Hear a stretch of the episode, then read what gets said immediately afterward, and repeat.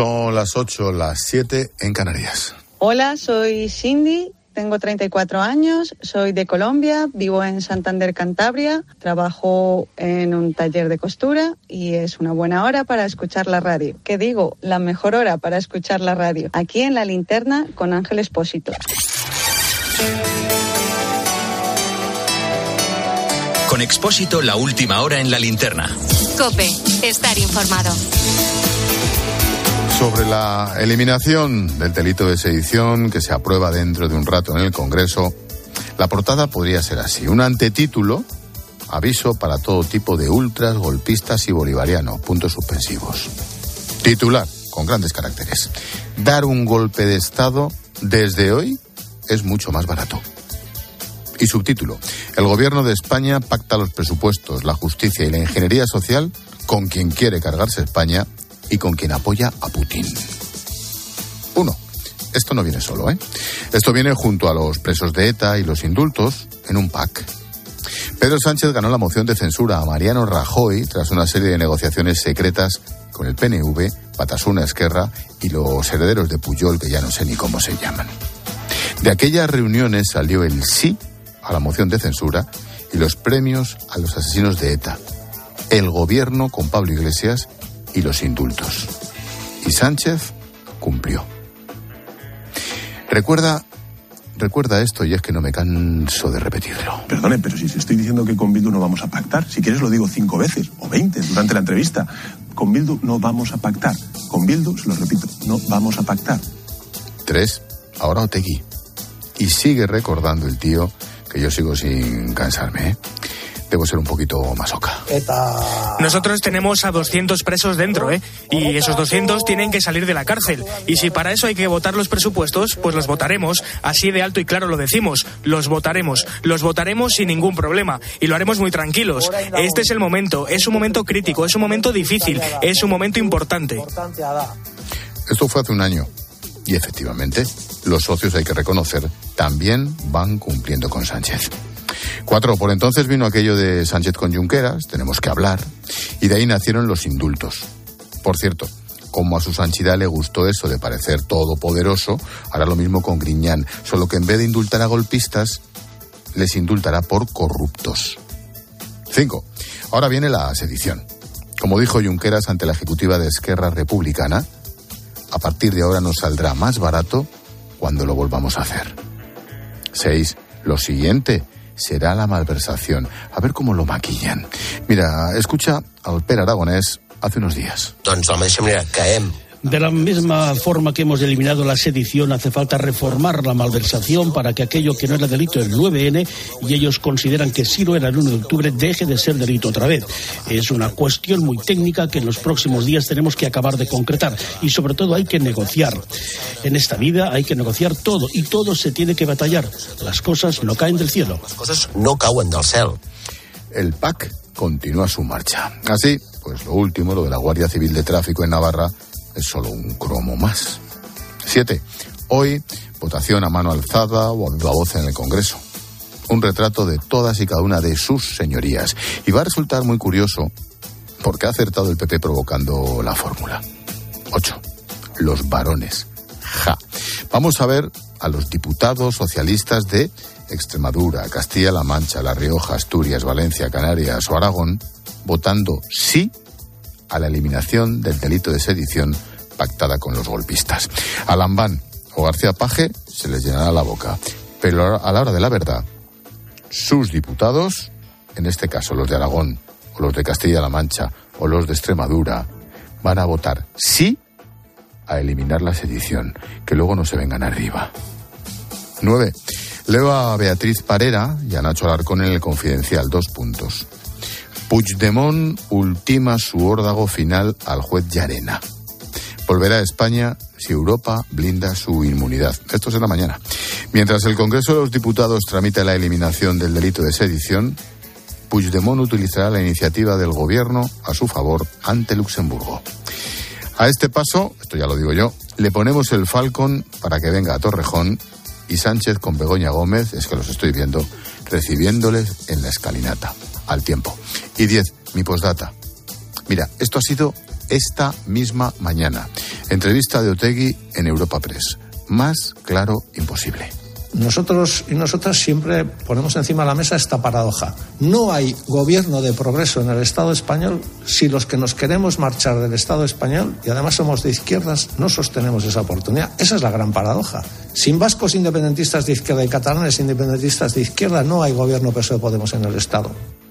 Hay que reconocerlo, ¿eh?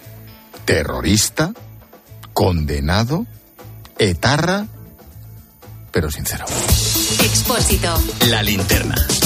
Repasamos con Necane Fernández las noticias de este jueves 24 de noviembre. ¿Qué tal, Nec? Buenas tardes. ¿Qué tal, Ángel? Muy buenas tardes. La ley de familias incluirá un permiso retribuido de cinco días al año para cuidar de familiares. Dará 100 euros por cada menor de tres años y se equipara los derechos de las familias monoparentales con dos hijos a los de las familias numerosas.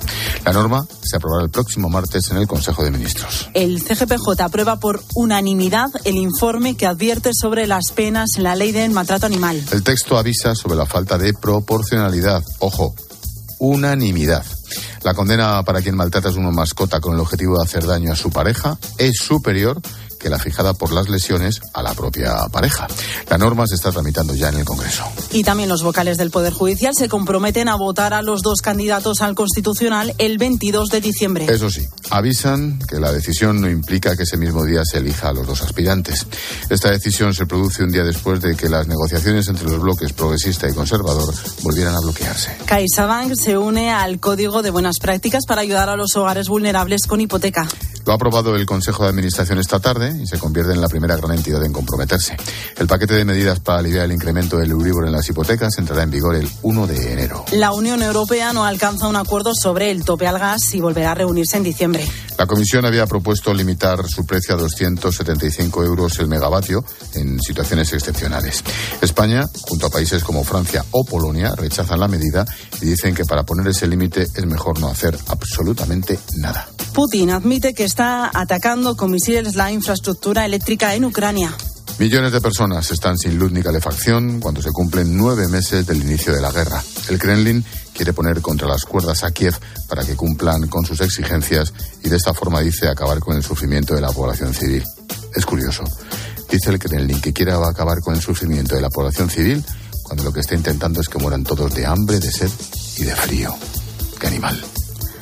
Nicolás Maduro retoma las negociaciones con la oposición en Venezuela este viernes. Las conversaciones comenzaron en agosto de 2021, pero se suspendieron tres meses después tras la extradición a Estados Unidos de Alex Saab, uno de los testaferros de Maduro. La oposición ha pedido celebrar unas elecciones presidenciales libres en el año 24. Y Sanidad espera que en las próximas horas terminen los problemas de suministro de amoxicilina en farmacias. La ministra Carolina Darias admite que ha habido un fallo puntual en producción de algunos laboratorios. La falta de este medicamento se ha notado también en otros países europeos tras el aumento de las infecciones respiratorias. Y nos quedan los deportes. Un día más mundial de fútbol en Qatar. Acaba de empezar su partido la pentacampeona del mundo. Brasil debuta contra Serbia. De momento empate a cero. En los otros dos, en los otros tres partidos del día, Portugal ha terminado sufriendo para ganar a Ghana 3-2. Uruguay no ha pasado del empate a cero ante Corea del Sur y Suiza ha superado por la mínima 1-0 a Camerún. Repsol nos trae la previsión del tiempo con Silvia Martínez. Lluvias en Galicia, norte de Extremadura y en Pirineos. Esta situación se debe al paso de un sistema frontal que poco a poco se irá acercando con fuertes vientos y tormentas a los litorales del este de Cataluña y en zonas de Mallorca. Los termómetros a esta hora marcan mínimas de 7 grados y máximas de 18 grados. Viento fuerte en el Ampurdán y los litorales gallego y cantábrico.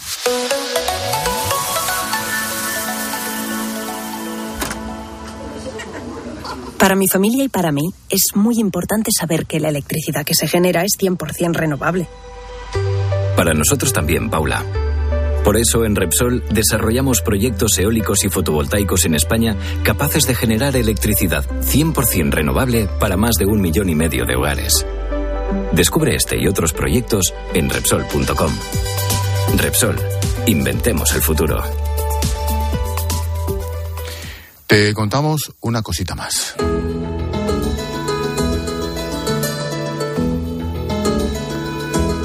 La natalidad continúa a la baja en España, cada vez son más las parejas que tienen un hijo único.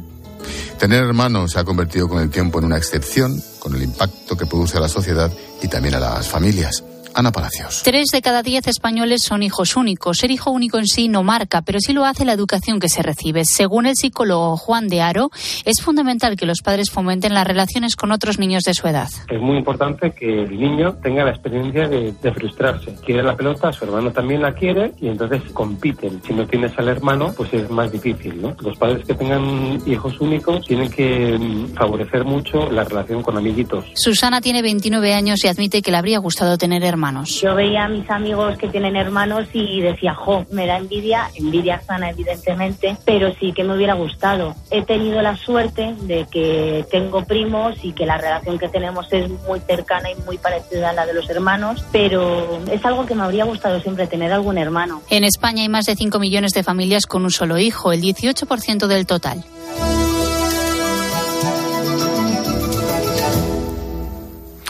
Ponemos el foco en Hispanoamérica. Escuchas la linterna. Con Expósito. Cope, estar informado.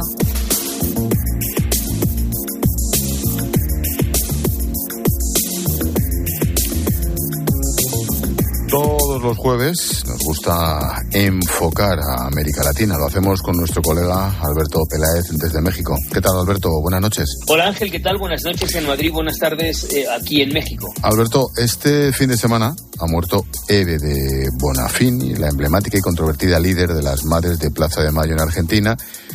Empezó muy reivindicativa, sinceramente se le acabó yendo la pinza completamente. ¿Qué nos puedes contar sobre esta mujer? Bueno, Ángel, Eve de Bonafini eh, que murió el pasado domingo en la provincia de Buenos Aires, a los 93 años, siempre, siempre será recordada como la líder histórica de las madres de la Plaza de Mayo, aquella asociación de mujeres que se enfrentó al gobierno militar en aquellos años de mediados de la década de los 70 y los 80. Recordemos eh, todos los desaparecidos que hubo en aquella represión los gobiernos militares de Galtieri y de Videla. A la propia Bonafini le desapareció su hijo mayor, Jorge. Posteriormente, su otro hijo y su nuera también desaparecieron. Comenzó, eh, comenzó así, Ángel, una lucha de Bonafini por encontrarlos. El 30 de mayo de 1977, un grupo de madres decidió ir a la Plaza de Mayo enfrente de la Casa Rosada en Buenos Aires para llevarle al presidente Jorge Videla una carta reclamando información sobre sus hijos. Así, así es como nació la Asociación Madres de Mayo y Eve de Bonafini se convirtió en una de las principales insignias de aquella asociación. Sí, eso seguramente al principio de los primeros años, Alberto, pero es hay que reconocer que Eve de Bonafini fue un personaje muy controvertido también. Pues sí, Ángel, es, es cierto. Hay mucha gente que la cuestionó por haberse convertido en una figura que que tendió a dividir y a alentar la violencia y la polarización del país. Eve de Bonafini estuvo muy cerca de la vicepresidenta del actual gobierno y de la que fue presidenta del país, Cristina Fernández de Kirchner, la viuda de Ernesto Kirchner, y hay que recordar que no es oro eh, todo lo que reluce. En 2017, Eve de Bonafini fue, fue procesada por desvío de fondos públicos en un plan de construcción de viviendas sociales entre el 2005 y el 2011. Eve de Bonafini representa un poco esa idiosincrasia del pueblo argentino de nada es indiferente o te odian o te quieren.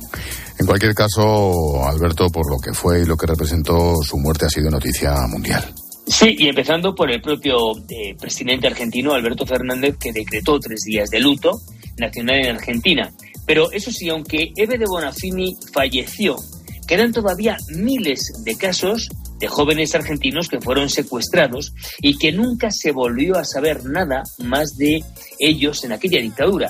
No hay más que recordar la tétrica Escuela Mecánica de la Armada, la ESMA, en Buenos Aires, y las desapariciones y ejecuciones que allí se practicaban, que fue el que fue el centro principal de torturas en tiempos de los militares Videla y Galtieri.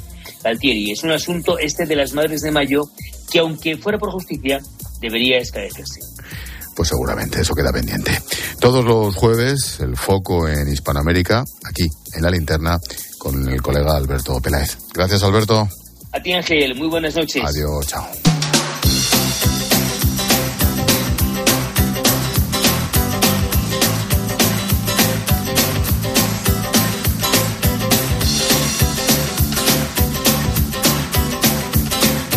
Dijo un colega, nunca, nunca dejas un buen ratito a los pretender si es te pone de un buen rollo esta canción. Pues que no se queje, vamos a escucharlo. Vamos.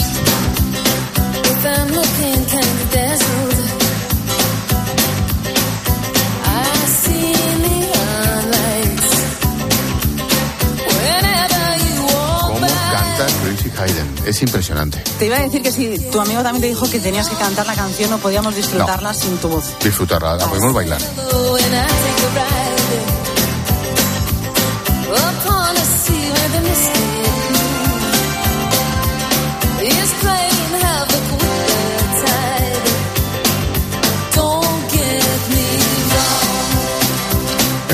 Hemos contado noticias, ahora escucha las voces del día. Pedro Sánchez tras la aprobación de los presupuestos. Necane. El presidente estaba contento tras sacar adelante las cuentas, a pesar, dice, de que todo el ruido que se ha generado. Unos presupuestos necesarios, imprescindibles para proteger a la mayoría social de nuestro país y continuar ejecutando los fondos europeos y continuar creciendo y creando empleo.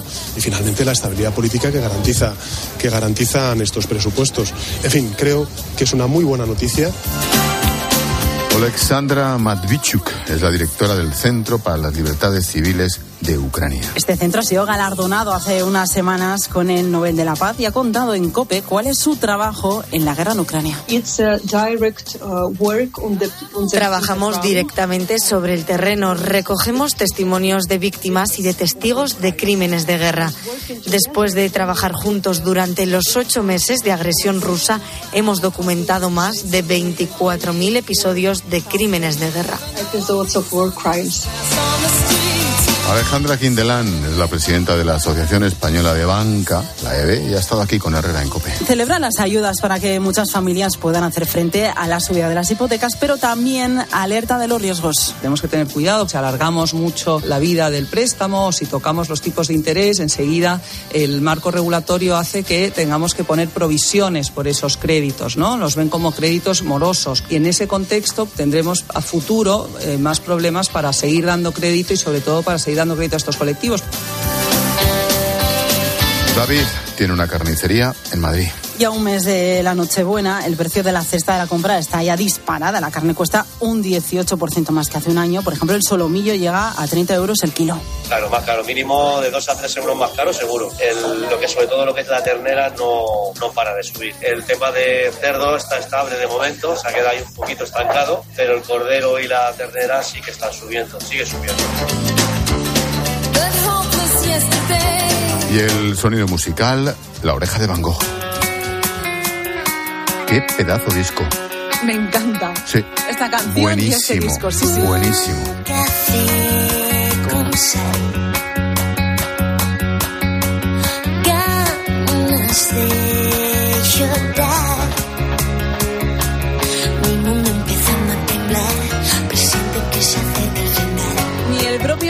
Grupo tiene explicación para lo que te voy a contar ahora. Su disco eh, está publicado en 2003, eh, se titula Lo que te conté mientras te hacías la dormida. Tres, madre mía. Y es ahora mismo uno de los álbumes más escuchados en Islandia. ¿Mm? Por delante, por ejemplo, de Beyoncé. En su momento este disco fue un éxito en España, también en Latinoamérica, en Japón y ahora en Islandia. Y solo quedarán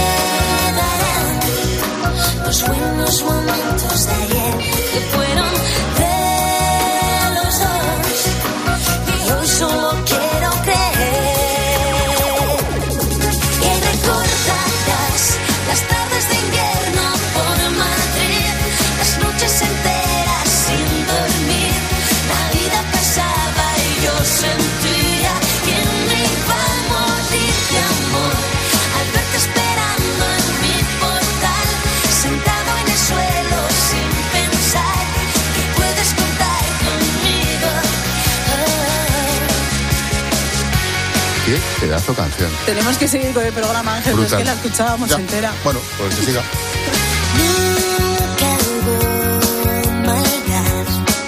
Gracias, Nick. Hasta luego. Chao. Expósito. La linterna. Cope. Estar informado.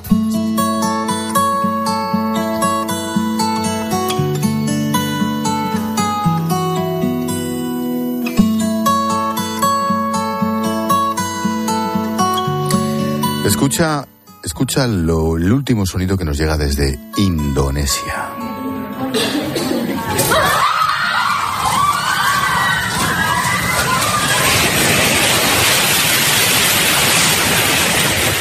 Fue uno de los múltiples seísmos que sacudieron la isla de Java el pasado lunes, una de las más importantes y pobladas de Indonesia. Un terremoto de magnitud 5,6 en la escala Richter ha dejado en principio, imagínate, 270 muertos, más de 2.000 heridos, más de 60.000 desplazados. Los equipos de rescate trabajan a contrarreloj todavía para salvar la vida de miles y miles de familias que han quedado bajo los escombros, perdidos, desparramados. Sin embargo, en un momento concreto donde apenas había esperanza, ha vuelto a ocurrir lo inesperado.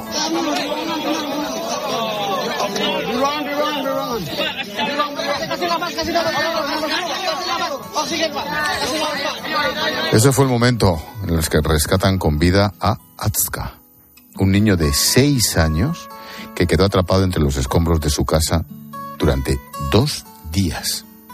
Tras el rescate, el pequeño fue llevado al hospital de Sianjur y de momento Azka evoluciona poquito a poco, pero bien.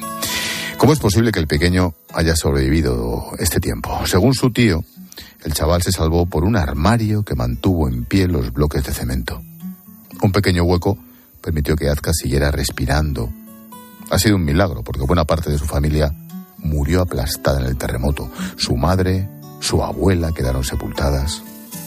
De momento los equipos de rescate continúan buscando a 40 personas desaparecidas. Y es que lo de estos días ha sido una auténtica catástrofe, aunque no es algo que sea nuevo para ellos.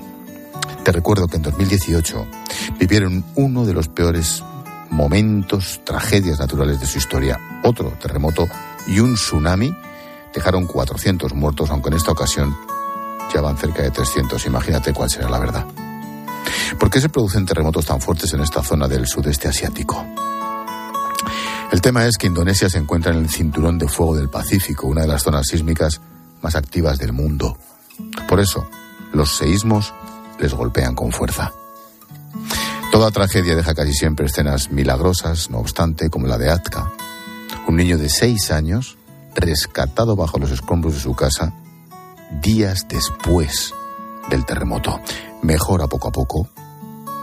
El balance es tremendo. Ya van cerca de 300 muertos. A veces está bien poner el foco en otros lugares. Hay noticias más allá de la inflación, los presupuestos, la crisis energética.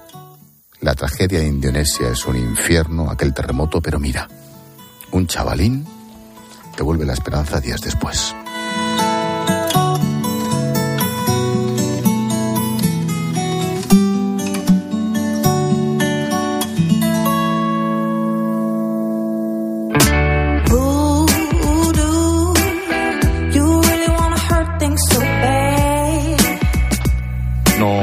Damos un paseíto por las redes sociales. El Congreso aprueba los presupuestos. Mecane. Silvia. Digo, sí. es la segunda vez que te pasa. Espera, Mari Carmen. Dale. Mari Como Carmen. mi madre. ¿Ves? Venga, Coño. adelante, voy, Pepito, no te preocupes. Vale, a ver, espera. nos dice. Venga, otra vez, otra vez. Lo notamos un paseíto por las redes. El Congreso aprueba los presupuestos del Estado. Mari Carmen. Venga, vamos, Pepito, adelante. Nos dice Laura, aprobado sin sorpresas a base de cesiones a los socios, lo de la Guardia Civil de Tráfico en Navarra, el delito de sedición, son recompensas a cambio del apoyo a las cuentas, pero nos costarán caras a la larga. No creo que valga la pena. Se acercan las fiestas de Navidad. Pues Madrid, hace un ratito, ya encendidos las luces para esta fecha, Susana. Sí, eh, Lorenzo, nos dice Sara, por ejemplo, que la verdad es que... falta de respeto. A ver, que... Niño, encima, sigue ya con la encima. Navidad. Bueno, que nos decía Sara, la verdad es que me parece un poco pronto que os voy a decir, y más tal y como están las cosas. Diferente lo de Pedro, por ejemplo, para mí es alegría, que en los tiempos que corren mal nos, no nos viene, y la verdad es que creo que anima las calles y también el comercio. Tiempo de tertulia, esta noche con Maite Alcaraz, con Antonio Arraez, a partir de las 10 las 9 en Canarias. Maite propone. ¿Qué tal, Ángel? Pues hoy se ha demostrado que, a diferencia del gobierno que mantiene un doble discurso, sus eh, socios, tanto los independentistas catalanes como los vascos, sí que dicen la verdad. Hoy Otegui lo ha dicho claramente en una entrevista a Europa Press y es que ahora mismo el gobierno de Sánchez solo lo sostienen precisamente los que se quieren marchar del Estado y los que quieren que el Estado desaparezca. Eh, bueno, yo creo que es un baño de realidad para el gobierno. Venga, luego si quieres hablamos de todo ello. Hasta luego. Hasta luego, Maite. España tendrá dos españoles en la Agencia Espacial Europea. Los dos vienen de León, el ingeniero Pablo Álvarez y la biotecnóloga Sara García. Vamos a hablar con ellos en nuestro tema del día, a partir de las 9, las 8 en Canarias. Y luego en clase de economía pues analizaremos los presupuestos del Estado para 2023 y como cada jueves conoceremos algún emprendedor, algún superhéroe.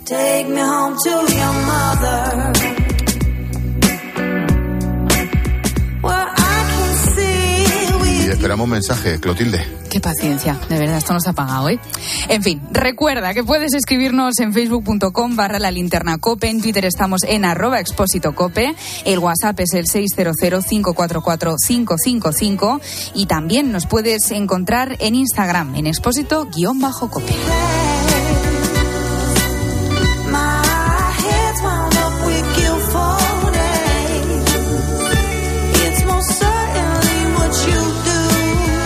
Gracias, Inma. Adiós.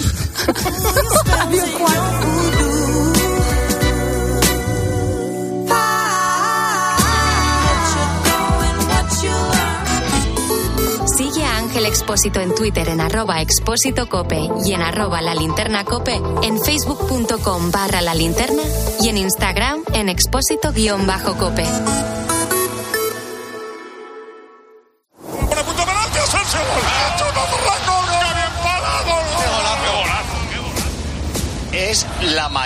Goleada de la historia de España en los mundiales. España enamora, conquista y brilla en el Mundial de Qatar. Y el domingo busca hacer historia contra Alemania. Lo que se va a jugar Alemania saldrán muertos de miedo. Este domingo, España-Alemania. Vibra con la selección en Cope, con el mejor equipo de la radio deportiva, con Manolo Lama y 30 enviados especiales en Qatar para que no te pierdas nada. Eufórico Luis Enrique. Que... Tiempo de juego. El número uno del deporte. Paco González, Manolo Lama y Pepe Domingo Castaño. Los números uno del deporte. Cope, la radio del Mundial. ¿Te imaginas doctorándote en arqueología a los 69 o siendo influencer a los 70? Pues sí, hay vida más allá de la jubilación. Traslada ya tu plan de pensiones a Mafre y súmate al programa Tu Futuro. La gestión de planes de pensiones que se adapta a ti ahora hasta con un 4% de bonificación por traslado. Consulta condiciones en tu oficina o en mafre.es. Escuchas la linterna. Y recuerda, la mejor experiencia y el mejor sonido solo los encuentras en cope.es y en la aplicación móvil. Descárgatela. Como notario sé lo que es importante dejar cuando te vas. La historia de tu primer beso, una receta familiar, una canción especial, pero sobre todo es importante dejar tranquilidad. Entra en la notaría de lo importante.com para compartir tu legado y para informarte sobre Vivo, el seguro de decesos de Preventiva Seguros. Picasso dijo que las musas te pillen trabajando. Balduero una cepa, una sola botella por cepa. Las musas vinieron a Balduero y nos pillaron trabajando. Está en baldueroencasa.com o en el 600 600 040. Bébete el arte de Balduero. Porque la tranquilidad de los tuyos es muy importante, contrata Vivo, el seguro de decesos de preventiva, y llévate una tarjeta regalo de 20 euros para Decathlon, Cepsa o Amazon.es. Infórmate en el 920 3010. Llega Black Friday a Carrefour y Carrefour.es para que puedas ahorrar en cientos de productos, como con el 20% de descuento en todos los jamones y paletas en pieza. Y además, un 20% de descuento en todos los bombones. Descuentos en cupón canjeable, solo hasta el 27 de noviembre. Carrefour, aquí poder elegir es poder ahorrar. Que las hipotecas suban día a día no quiere decir que a partir de ahora todo tenga que subir en tu casa, porque en línea directa te ofrecemos un seguro de hogar desde 99 euros y las mejores coberturas como el servicio de manitas, la asistencia informática 24 horas. Ven directo a lineadirecta.com o llama al 917-700-700. El valor de ser directo. Consulta condiciones.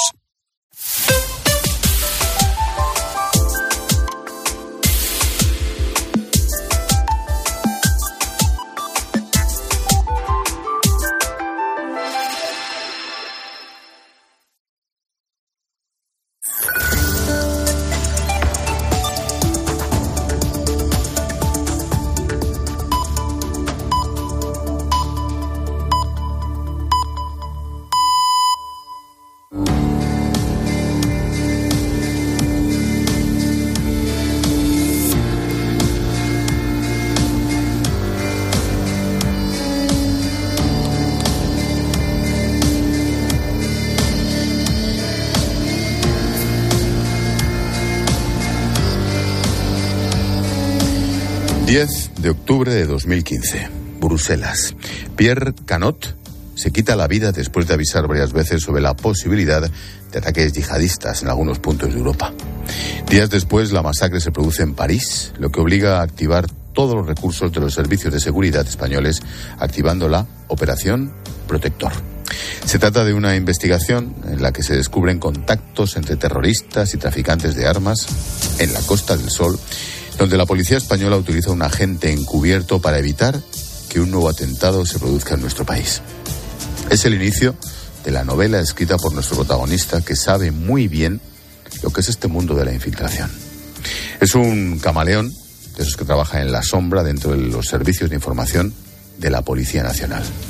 Para que te hagas una idea, ahora mismo dirige la sección operativa de terrorismo internacional. Su nombre es Iñaki San Juan y firma Operación Protector, la infiltración policial al descubierto. Edita Rosa Merón. Policía, Iñaki, buenas noches. Muy buenas noches, Ángel. Un placer estar con- en la linterna de COPE. Gracias por acompañarnos. Mm, Voy a reventar un off the record. Me ha dicho un pajarito. Iñaki, años atrás, tenía fama de duro, de severo, de policía puro. Pero anda, coño, sabe escribir. ¿Es más o menos así? Bueno. Con matices. Bueno, en la academia hice muy, muy buenos amigos y, y los compañeros de promoción interna, que ya llevan mucho más bagaje que los que entramos de, de libre, de oposición libre en la academia, siempre estábamos hablando, teníamos muy buena relación y, y decían ellos que cuando hacíamos los trabajos conjuntos, tú Iñaki, espérate a que terminemos nosotros, que a ti solo se te da bien dar tiros y, y dar puñetazos. Y cuando se leyeron el libro, uno de ellos me escribió muy, muy cercano a mí y me dijo, después de los años, al parecer has aprendido a hacer algo más que, que dar tiros y puñetazos. Y digo, bueno, muy agradecido, hombre. Qué bueno. ¿Qué es la Operación Protector? La Operación Protector es, es un libro muy personal que se basa en, en un- hechos vividos por mí mismo, la mayor parte de ellos, con otras experiencias de agentes encubiertos. Le da a Ángel un, un halo de ficción para que tenga una fuerza narrativa y enganche a los lectores. Y, y la trama trata de, de una infiltración de un agente encubierto en la que se cuenta todas sus, sus fases, incluso las, la captación de confidentes, la colaboración de organizaciones criminales eh, para introducir ese agente encubierto para que no haya un atentado yihadista en España y tratar, de- tratar de que ese agente encubierto se haga con las armas y explosivos en el canal de distribución europeo desde las mismas. ¿La realidad supera siempre la ficción? Siempre, Ángel. ¿Sí? ¿Es tan terrible lo que hay ahí detrás? Bueno, el mundo criminal es terrible en sí mismo, en todos los ámbitos, pero en el ámbito de- del terrorismo más, porque un fallo, un fallo policial puede suponer la, la muerte o, las lesiones de muchos inocentes. Mm, En cierta ocasión, mm, un marine, un infante de marina, de la Fuerza de Guerra Naval Especial, los, nuestros SEALs, para entenderlo. Yo recuerdo que le estaba entrevistando, era capitán entonces, y yo me esperaba ver a un Superman, una especie de Robocop, y, y le vi, era un tipo más o menos normal, más allá de que tuviera forma física y tal, me dijo, no, no, tenemos cierta forma física y cierta preparación técnica, pero lo importante no es eso, lo importante es la cabeza. ¿A vosotros os pasa igual? Siempre.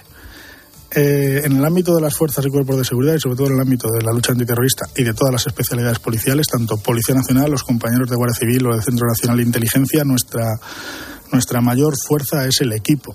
Ángel, ese equipo es lo que hace las victorias y el éxito de las operaciones. Los criminales o los terroristas tienen muchos recursos económicos, tienen una ventaja por encima de todas, que es que siempre juegan fuera de la ley, pero las fuerzas policiales, ya, ya te digo, Ángel, Policía, Guardia Civil o Centro Nacional de Inteligencia, trabajan en equipo, algo que incluso en las operaciones encubiertas estamos acostumbrados a ver al infiltrado solo, eso nunca ocurre, y ese equipo de trabajo es lo que dan los éxitos policiales.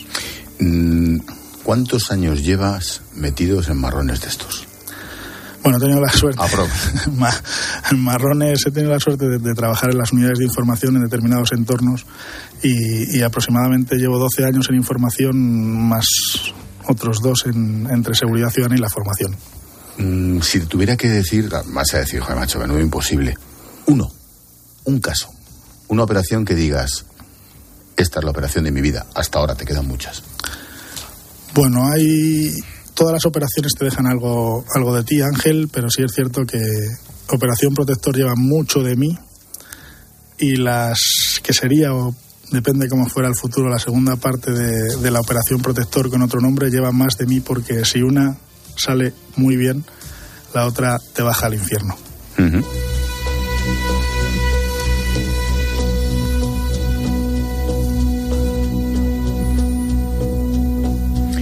Hablamos de una labor que hemos visto representada en mogollón de series, películas. Una de ellas es la de la serie La Unidad de Movistar, que cuenta cómo es el trabajo de la sección de la lucha antiterrorista. Cala, una joven agente, intenta infiltrarse en una célula yihadista, una de las más peligrosas de España. ¿Cuántos años tiene tu abuela? 64. Tuvo a mi madre con 23, que es la más pequeña de sus seis hijos. ¿Algún consejo que te haya dado? Que aprendiera a cocinar. Enséñame el perfil online. A ver, vale. Aquí estoy con mi familia, con mi abuela, algunos amigos. También me pueden encontrar aquí en el grupo de salud del instituto. Iñaki, ¿cómo se prepara, si me tuvieras que hacer un resumen en un minuto, cómo se prepara un policía para esto o una policía para esto? Pues tres cosas. La primera, siempre tiene que ser voluntario. El proceso de formación es totalmente cambiante, varía conforme a la personalidad de la gente y al entorno criminal en el que debe de entrar. Y la tercera es que hay que reconocer que cualquier infiltración es sumamente complicada. Lo principal no es la actuación de la gente, sino la cobertura que se prepara, esa leyenda de pasado, presente y futuro. Y hago una salvedad haciendo alusión a, esa serie que, a mi juicio, todas las infiltraciones o operaciones encubiertas son difíciles, pero el papel de la mujer, Ángel, en cada una de ellas es extremadamente complicado. ¿Por qué? Porque el mundo criminal o el mundo terrorista es extremadamente, por decirlo, aunque sea una palabra que esté de moda, es muy machista y muy desagradable. Y las funciones de las compañeras que realizan trabajos de infiltración o de agentes encubiertas es posiblemente el trabajo más desagradable dentro de las operaciones encubiertas. Me lo imagino. ¿Se pasa miedo? Por muy preparado que estés, por muy super policía que seas. ¿Se pasa miedo? Se pasa miedo, se pasa A inseguridad. lo mejor, a lo mejor ese miedo es hasta un escudo. El miedo es necesario, porque te hace tener los pies en el suelo. Tienes un equipo de seguridad y un manipulador que te ayuda, pero es cierto que lo peor que se puede tener es la incertidumbre. Y un agente encubierto o un agente encubierto, siempre todo está en torno a la mentira y en esa incertidumbre que cada minuto siguiente no sabes lo que va a pasar. Escucha otro fragmento de esta serie en la que interviene un personaje clave en este tipo de, de operativos. Algo que debiera preocuparme particularmente o alguien. Los hermanos Parada, en Sevilla. Mi fuente sospecha que su empresa es una tapadera. Ofrecen vehículos blindados al Daesh. Ahí tienes mensajes. Mensajes El mundo de las fuentes, los enlaces. Eh, Hay un viejo dicho periodístico que no siempre se cumple, que es algo así como antes la muerte que la fuente. Siempre. Vosotros lo cumplís, nosotros depende. Mm, Yo creo que también lo cumplís, pero es cierto que eh, ningún ámbito policial sería muy duro tener que soportar la, la muerte de una fuente o de que hicieran daño a él o a su familia por cualquier operativo policial. Es un tema muy complejo, Ángel, que tiene muchas lagunas legales, pero sí es cierto que es muy importante. También hay que decir que en el ámbito policial y en el ámbito del terrorismo de cualquier especialidad policial, los confidentes o los colaboradores, como así los llamemos, eh, son muy importantes para el éxito de una operación, pero muchos de ellos están en la delincuencia. De manera que esa confianza hay que ganarla y en Sí, muchos casos te pueden traicionar. Sin duda. Con el paso de los años han mejorado muchas cosas, la tecnología, la formación, los malos que van por delante. ¿Cuándo ha cambiado el mundo de la cuánto ha cambiado el mundo de la infiltración en estos años? Claro, imagino que la tecnología os ha cambiado el curro como a nosotros, pero a vosotros más. Muchísimo. Eh, hay una figura muy importante en todas las investigaciones que es el agente encubierto virtual o tecnológico, que es el que se utiliza para el ciberespacio. Aunque todo lo que realiza es sumamente importante, al final cualquier operativo policial que comienza en el ciberespacio, si lleva un color importante, indicios criminales, esos malos van a querer estar en el espacio físico. Por lo tanto, yo soy un, un fan total de las figuras del agente encubierto virtual y del agente encubierto físico, que es el que va a negociar lo importante.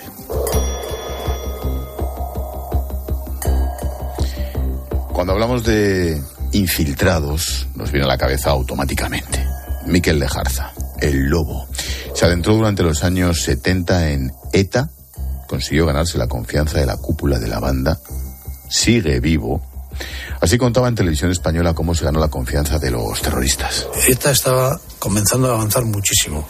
Yo era de los muchachos más normalitos que podían existir en, aquella época, en aquellos lugares. ¿no? no había nada que, que sobresaliera de mí. Y mm, paso a paso, día a día, pues lo que estás haciendo es buscar la forma, la manera de, de- de acercarte a alguien, de acercarte a alguien que ese alguien te pueda acercar a otro, ¿no? Y empieza un camino, pues, muy difícil, muy difícil, camino tenebroso, ¿no? Más allá de consideraciones políticas, Iñaki, que no es el caso ni somos quienes para meternos ahora que estamos hablando de Operación Protector, tu libro, mm, ¿se podía haber acabado con ETA sin los infiltrados?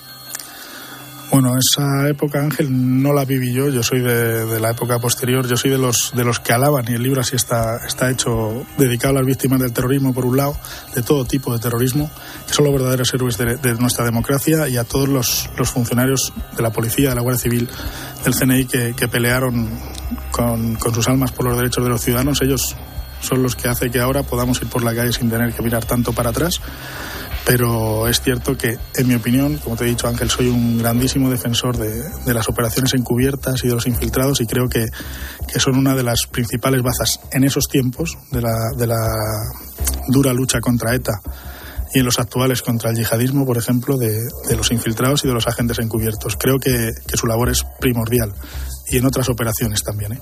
¿Cómo qué? Narcotráfico, tráfico de armas, trata de personas. Creo que las, figuras de, del agente encubierto y del infiltrado son claves. Mm, antes te he referido de pasada a los que van de verde, a la Guardia Civil. Más allá de los piques corporativos que tienen más de caricatura que de realidad en el minuto a minuto, estoy convencido. Mm, ¿Cómo se trabaja con ellos? Es tan fundamental esa interrelación, cada vez vemos más operaciones conjuntas. Esto es como lo del ejército. Es imposible un despliegue sin el aire, sin tierra y sin la armada. Imposible. ¿Con vosotros pasa igual? Pues bueno, yo creo que, como siempre digo, cada uno tiene sangre azul o sangre verde, Ángel, pero al final todos vamos a una y, todos nos sentimos eh, policías y guardias civiles y, y creo que eso es fundamental. La coordinación en el ámbito mío, en el terrorismo, creo que es fundamental. Puede haber piques, claro que sí, pero que se solucionan con una buena coordinación. Y la relación mía a nivel, a nivel de, de personas o de, o de personas que dirigimos ciertas especialidades policiales es muy buena. Mm, los años de plomo, nuestra experiencia atroz con los atentados yihadistas, ¿nos han convertido en uno de los mejores del mundo, por desgracia? Por Mo- desgracia, mode- modestia aparte, entiéndeme. por desgracia es así. No hablo en, en mi caso personal, que no tengo la, la experiencia que tienen otros compañeros, por supuesto, pero creo que las fuerzas antiterroristas españolas, humildemente, pero creo que son de las más potentes del mundo y así están reconocidas. Policía, Guardia Civil. Hay una labor muy callada del Centro Nacional de Inteligencia que, que aunque nunca salgan y Que parece tiene nunca muchos están, policías y guardias civiles Sí. dentro. Claro que es que parece, que nunca están, no quieren estar, pero yo doy fe de que muchas de las operaciones y el éxito de operaciones preventivas de, de terrorismo contra el yihadismo, que es lo que yo trabajo, ellos están detrás. Es cierto que, que hemos tenido que vivir, por desgracia, muchos atentados de ETA, de Grapo y, de, y, los, y dos atentados execrables yihadistas muy importantes y que nos han costado un gran número de inocentes. Pero las fuerzas policiales españolas en el ámbito del terrorismo creo que son las más competentes. Se nos olvida como sociedad y a nosotros como periodistas que el yihadismo sigue ahí. Se nos ha olvidado. Bueno, es algo normal. A ti no, pero a nosotros. Es algo normal, Ángel. Cuando pasa el tiempo eh, suele, suele pasar a otro, a otro nivel de relevancia en el ámbito social. Pero es cierto que las fuerzas policiales mm, no, no te puedes imaginar, y los oyentes, la cantidad de trabajos que realizan constantemente por la cantidad de información que reciben, no solo de servicios extranjeros, sino de los propios ciudadanos. Mm, escucha, escucha. Las ausencias, la incertidumbre o inclusive que te llamen por teléfono y te digan ven para casa ya y tengas que salir de la peluquería con papel platino de las mechas y irte corriendo, corriendo. Pero Iñaki es un genio. Es capaz de convertir el momento más desafortunado en una ocasión de risa. Y es capaz de proponerse algo y conseguirlo. Y de ahí los frutos del libro. Le encanta visitar a sus abuelas, comer una buena fabada en casa de sus padres. Así es el día a día de, de la vida de Iñaki. Una montaña rusa de emociones que no me perdería por nada del mundo y siempre estaría a su lado. María, tu mujer. Bueno, María es, es un artista y me acabas de dejar eh, en blanco porque no- cuando llegue a casa No haber venido. vamos, vamos a tener una charla dura. Pero es Tienes todas las de perder, sí, sabes. Sí, está claro. Pero es cierto que es, que es la gran héroe de todo la familia y, y en este caso María, pero la familia de, de cada policía, de cada guardia civil. Es, es son los verdaderos héroes, son los que nos aguantan, los que se llevan la parte negativa, que no saben cuándo son éxitos o fracasos, los que quedan al margen de todo, pero siempre están para ayudarte cuando te ven desolado y no saben el porqué. ¿Cuánto saben? ¿Cuánto le ocultas? ¿Cuánto, no digo que le mientas, cuánto no le dices la verdad obligatoriamente? Pues mira, en el caso que se cuenta de Operación Protector Ángel, una cosa muy personal es una llamada al teléfono rojo que, que recibí, no se me olvidará, se caía el cielo a llover y, y era las diez y media de la noche y, y esa llamada me... ¿Estabas en casa o en el estaba- despacho? Estaba en casa y esa llamada me suponía, yo en principio para, para Operación Protector estaba en otro sitio, pero se me citaba en, en Murcia eh, ya.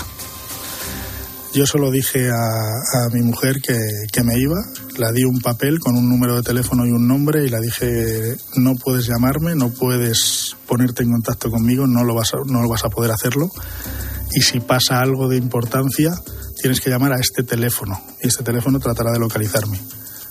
Ella estaba con, lo- con los ojos un poco perdidos, ya la había pasado muchas más veces, pero la labor callada de apoyo de la familia, a todos, no solo a mí, eh, a todos los compañeros de policía de Guardia Civil, están ahí, lo asumen y es extremadamente importante su apoyo.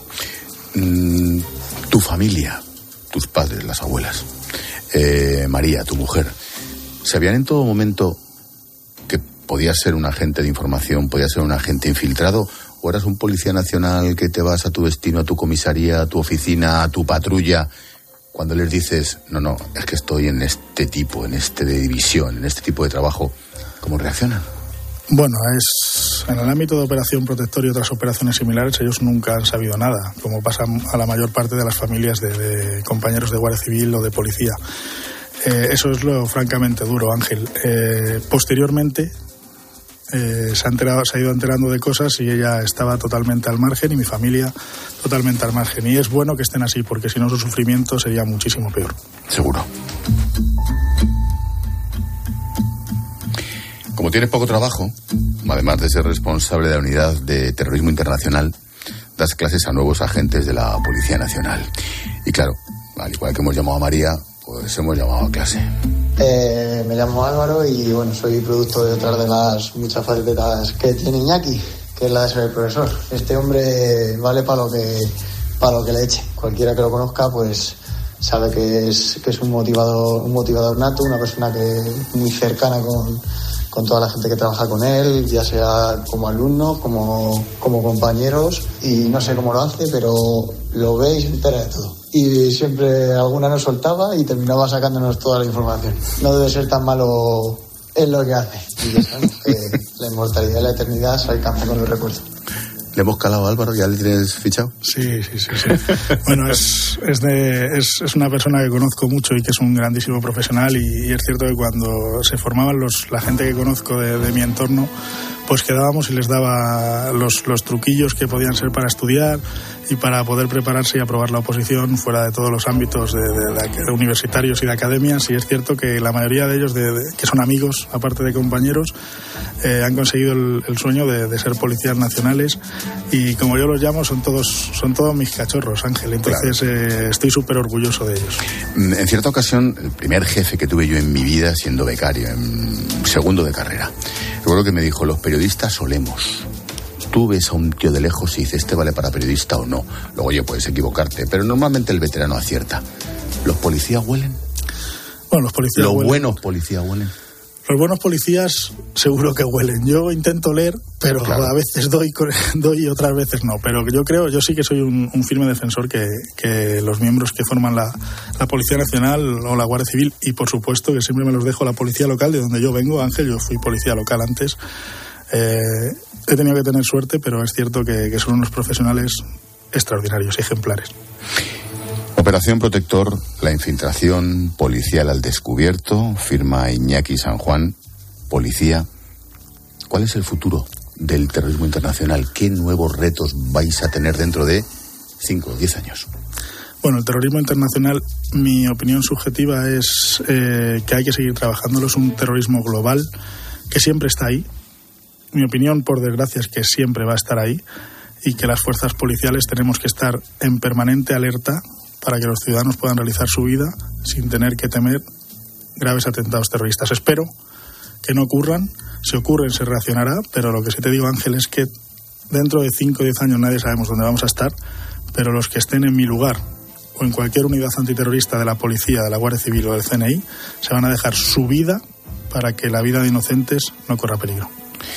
Mm, yo recuerdo haber cubierto los atentados del 11M, recuerdo haber estado en Bataclan, recuerdo haber cubierto los atentados de París, recuerdo en Londres, al día siguiente, de madrugada, estar en las Ramblas. Mm, tenemos mucha labor también los periodistas y el conjunto de la sociedad. Esto no es una cuestión solo de policía y guardia civil. No, no, por supuesto. Es una, una cuestión de, de trabajo conjunto de todos los periodistas. De concienciación. Los periodistas hacéis una labor que, en mi caso, puede haber otros ejemplos, ¿eh? pero en mi caso siempre ha sido una labor extraordinaria. Es más, soy consciente de que si tenéis informaciones, tú Ángel tienes muchas informaciones, y en ocasiones te has puesto en contacto con el cuerpo policial que la lleva y ha habido veces que no las has dado, me consta, solo por el bien de la operación. Absolutamente. Eso es extremadamente importante. Y otra cosa que quiero dejar es que el trabajo policial antiterrorista, los ciudadanos forman una gran parte de ese equipo, porque su llamada, su alerta, nos pone a nosotros tras la pista de personas que a lo mejor no podríamos tener acceso por ser un terrorista solitario, que no tiene relación con ningún tipo de célula o organización, y gracias a sus llamadas, a ponernos en, en esa pista, eh, se puede realizar la neutralización.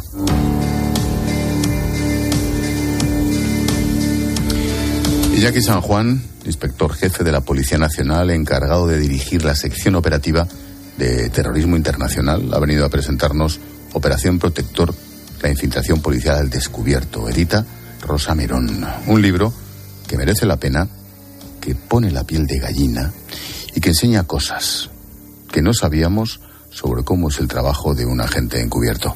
Iñaki, policía, gracias por acompañarnos este rato y sobre todo, gracias por estar ahí.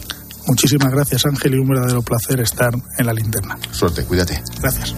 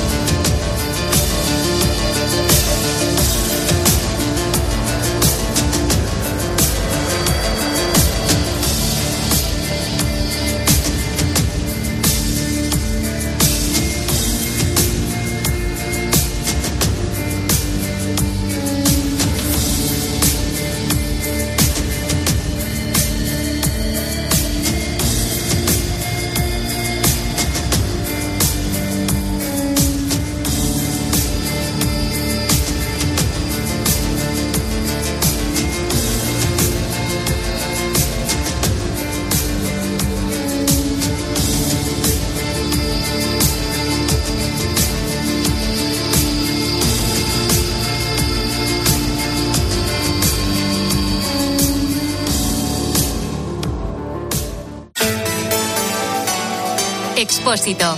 La linterna. Cope. Estar informado.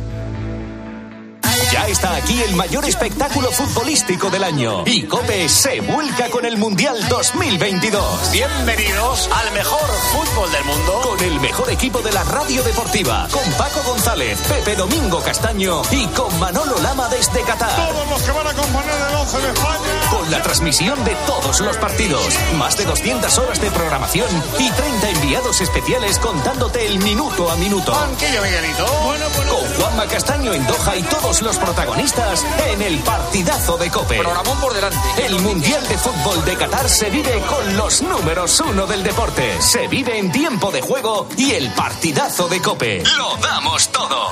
Cope, la radio del Mundial. Un millón de likes. Reseñas del negocio con 5 estrellas.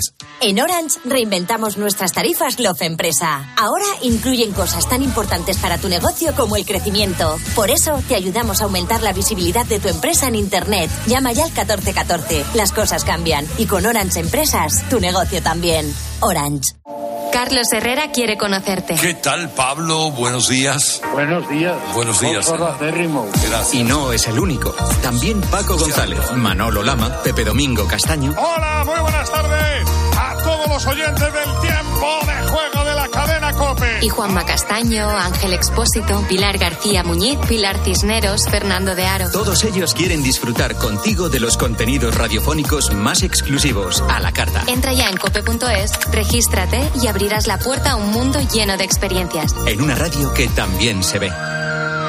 Picasso dijo que las musas te pillen trabajando. Balduero una cepa, una sola botella por cepa. Las musas vinieron a Balduero y nos pillaron trabajando. Está en baldueroencasa.com o en el 600 600 040. Bébete el arte de Balduero. ¿Qué va a pasar con los tipos de interés? ¿Cuánto van a subir los alimentos en Navidad?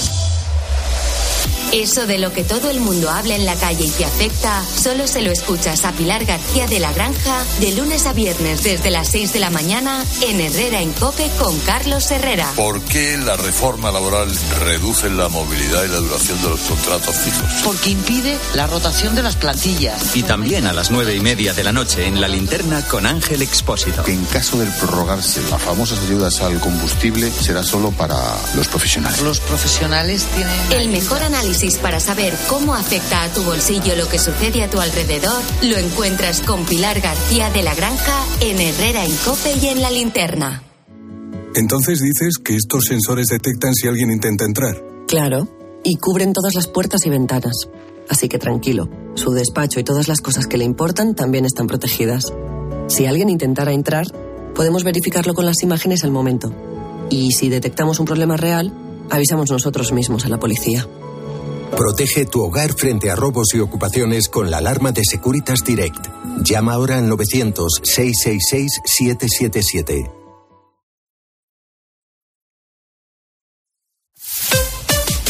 Escuchas Cope. Y recuerda, la mejor experiencia y el mejor sonido solo los encuentras en cope.es y en la aplicación móvil. Descárgatela.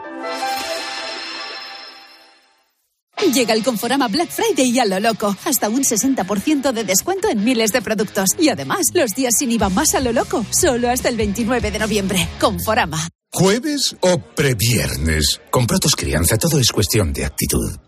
Profesional. En Bricomar no podemos hacer que baje tu recibo de la luz o el precio del combustible, pero sí podemos recordarte que estamos a tu lado. Ahora te ofrecemos precios aún más bajos en cientos de productos de tu día a día y en aquellos que suponen una gran inversión en tus obras. A tu lado, con precios aún más bajos para que continúes con tus proyectos. Bricomart. Platos limpios cada día. Sin derroche de energía. Vive like a Bosch. Aprovecha la promoción de hasta 200 euros de reembolso en una selección de electrodomésticos Bosch. Compra en tu tienda habitual en nuestra web o llámanos y te asesoramos. Bosch. ¿Qué es un viaje? Un viaje es mucho más que desplazarse de un lugar a otro. También es componer una canción. Es escribir historias que nos hagan viajar. Un viaje es crear una receta única o interpretar el papel de tu vida. Y muchos de estos viajes han comenzado con una botella de Ramón Bilbao. El viaje comienza aquí. Nuevo MGHS 1.5 Turbo. Totalmente equipado y con 7 años de garantía. Desde 22.990 euros. También disponible en versión híbrido enchufable. MGHS. Porque lo quieres todo. Precio sujeto a financiación. Consulta condiciones en mgmotor.es.